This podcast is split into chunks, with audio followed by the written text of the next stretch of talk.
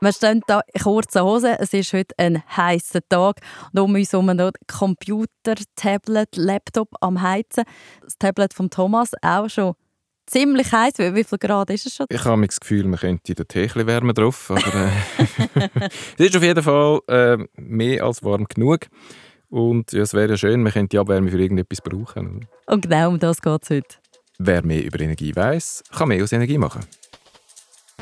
Energieexperten, der Podcast zum Blog von der EKZ Energieberatung. Noch mehr Infos und Tipps, wie man Energie effizient nutzen kann, gibt es auf energie-experten.ch. Guten Tag, ich bin Carla Keller. Mir gegenüber ist der Thomas Elmiger. Du bist von der EKZ Energieberatung und Redaktionsleiter vom Blog Energieexperten. Hallo Carla, hallo miteinander. Der Titel vom Artikel, den wir heute besprechen, ist «Server dort rechnen lassen, wo Wärme gebraucht wird». Dazu geben wir euch die wichtigsten Punkte mit. Eure Fachjournalistin Katharina Köppen schreibt, dass man die Server, die wir eh haben, ja gerade brauchen kann. Wie mit dem Slogan «Wer mehr über Energie weiß, kann mehr aus Energie machen». Thomas, zusammengefasst, was können wir denn daraus machen? Es geht um Abwärme von den Rechnern, die sowieso laufen. Statt die an die Umgebung abzugeben, könnten wir sie auch nutzen. Wir stellen das Forschungsprojekt von der EMPA vor. Die forschen auf dem EMPA-Gelände im Dübendorf in einem Versuchsgebäude, das heißt Nest. Und die schauen dort, wie äh, die Abwärmenutzung funktioniert, wenn man äh, sie für ein kleines Quartier mit mehreren Gebäuden wird nutzen Im Nest sind die Gebäude auf drei Plattformen übereinander gestapelt. NEST steht übrigens für Next Evolution in Sustainable Building Technologies.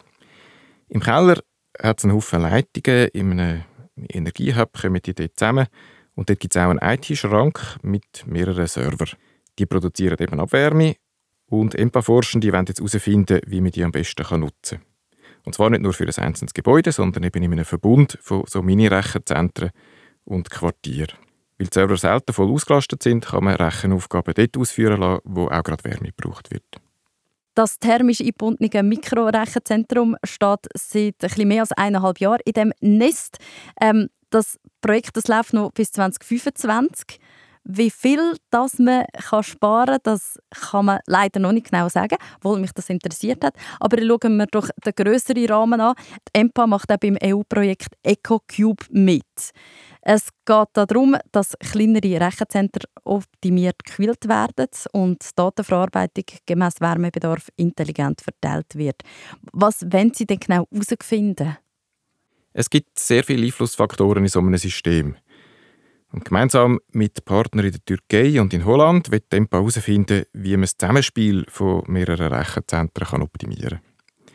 Da gibt es einerseits logische Aufgaben zu lösen und andererseits kann man an der Hardware noch etwas verbessern. Fangen wir mal mit der Logik an. Man sollte primär Programme auf Rechner laufen lassen, die für eine Aufgabe auch geeignet sind und die das stromsparend und schnell berechnen können. Gibt ja zum Beispiel optimierte Systeme für Videostreaming, für 3D-Grafik oder für Bitcoin-Mining.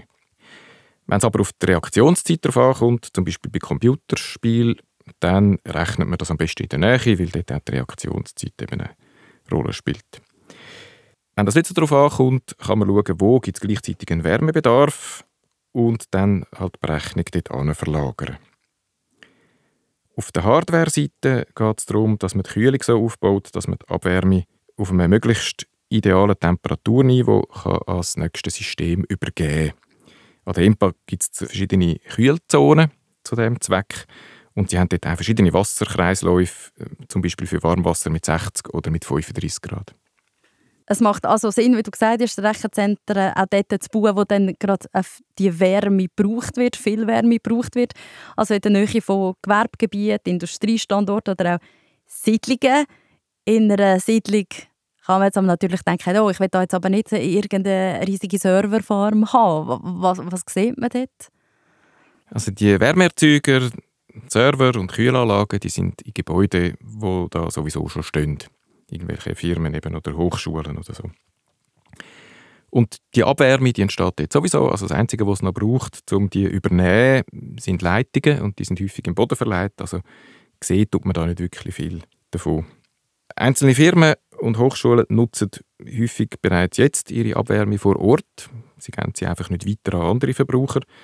Und das ist so ein bisschen das Innovative am Projekt EcoCube, dass man da eben im Quartier und über mehrere Standorte das koordinieren Und wie ist es privat, für den Privatgebrauch? Da betreibt ja kaum eine Serverfarm, oder?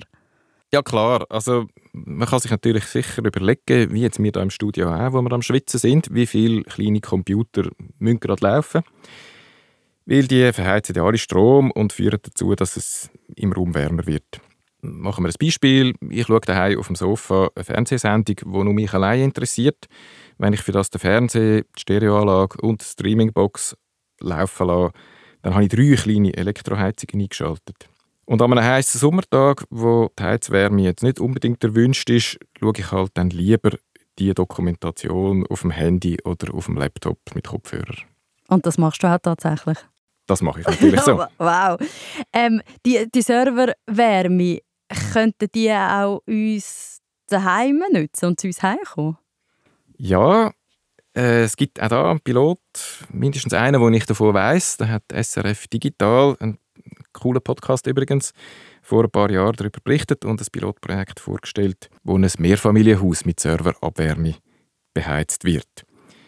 Da gibt es sechs Wohnungen und die können etwa 75% Gas einsparen, dank so einem Mini-Rechenzentrum im Keller. Wir tun euch einen Link in die Show Notes. Das ist wirklich hörenswert, die ganze Sendung.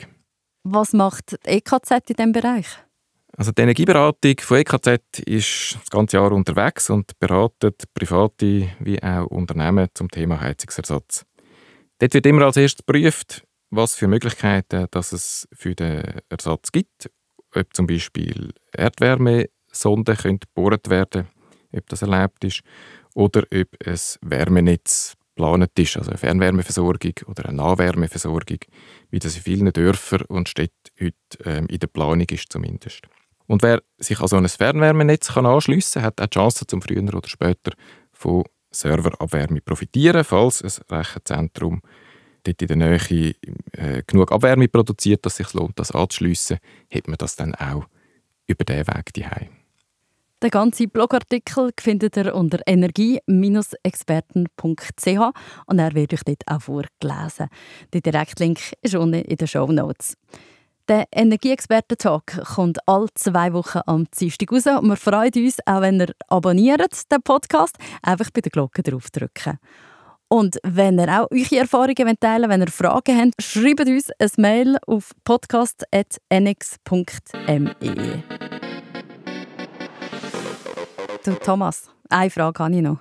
Interessant sind ja immer Kommentare. Was ist zum Thema der Server und von der Wärme gekommen?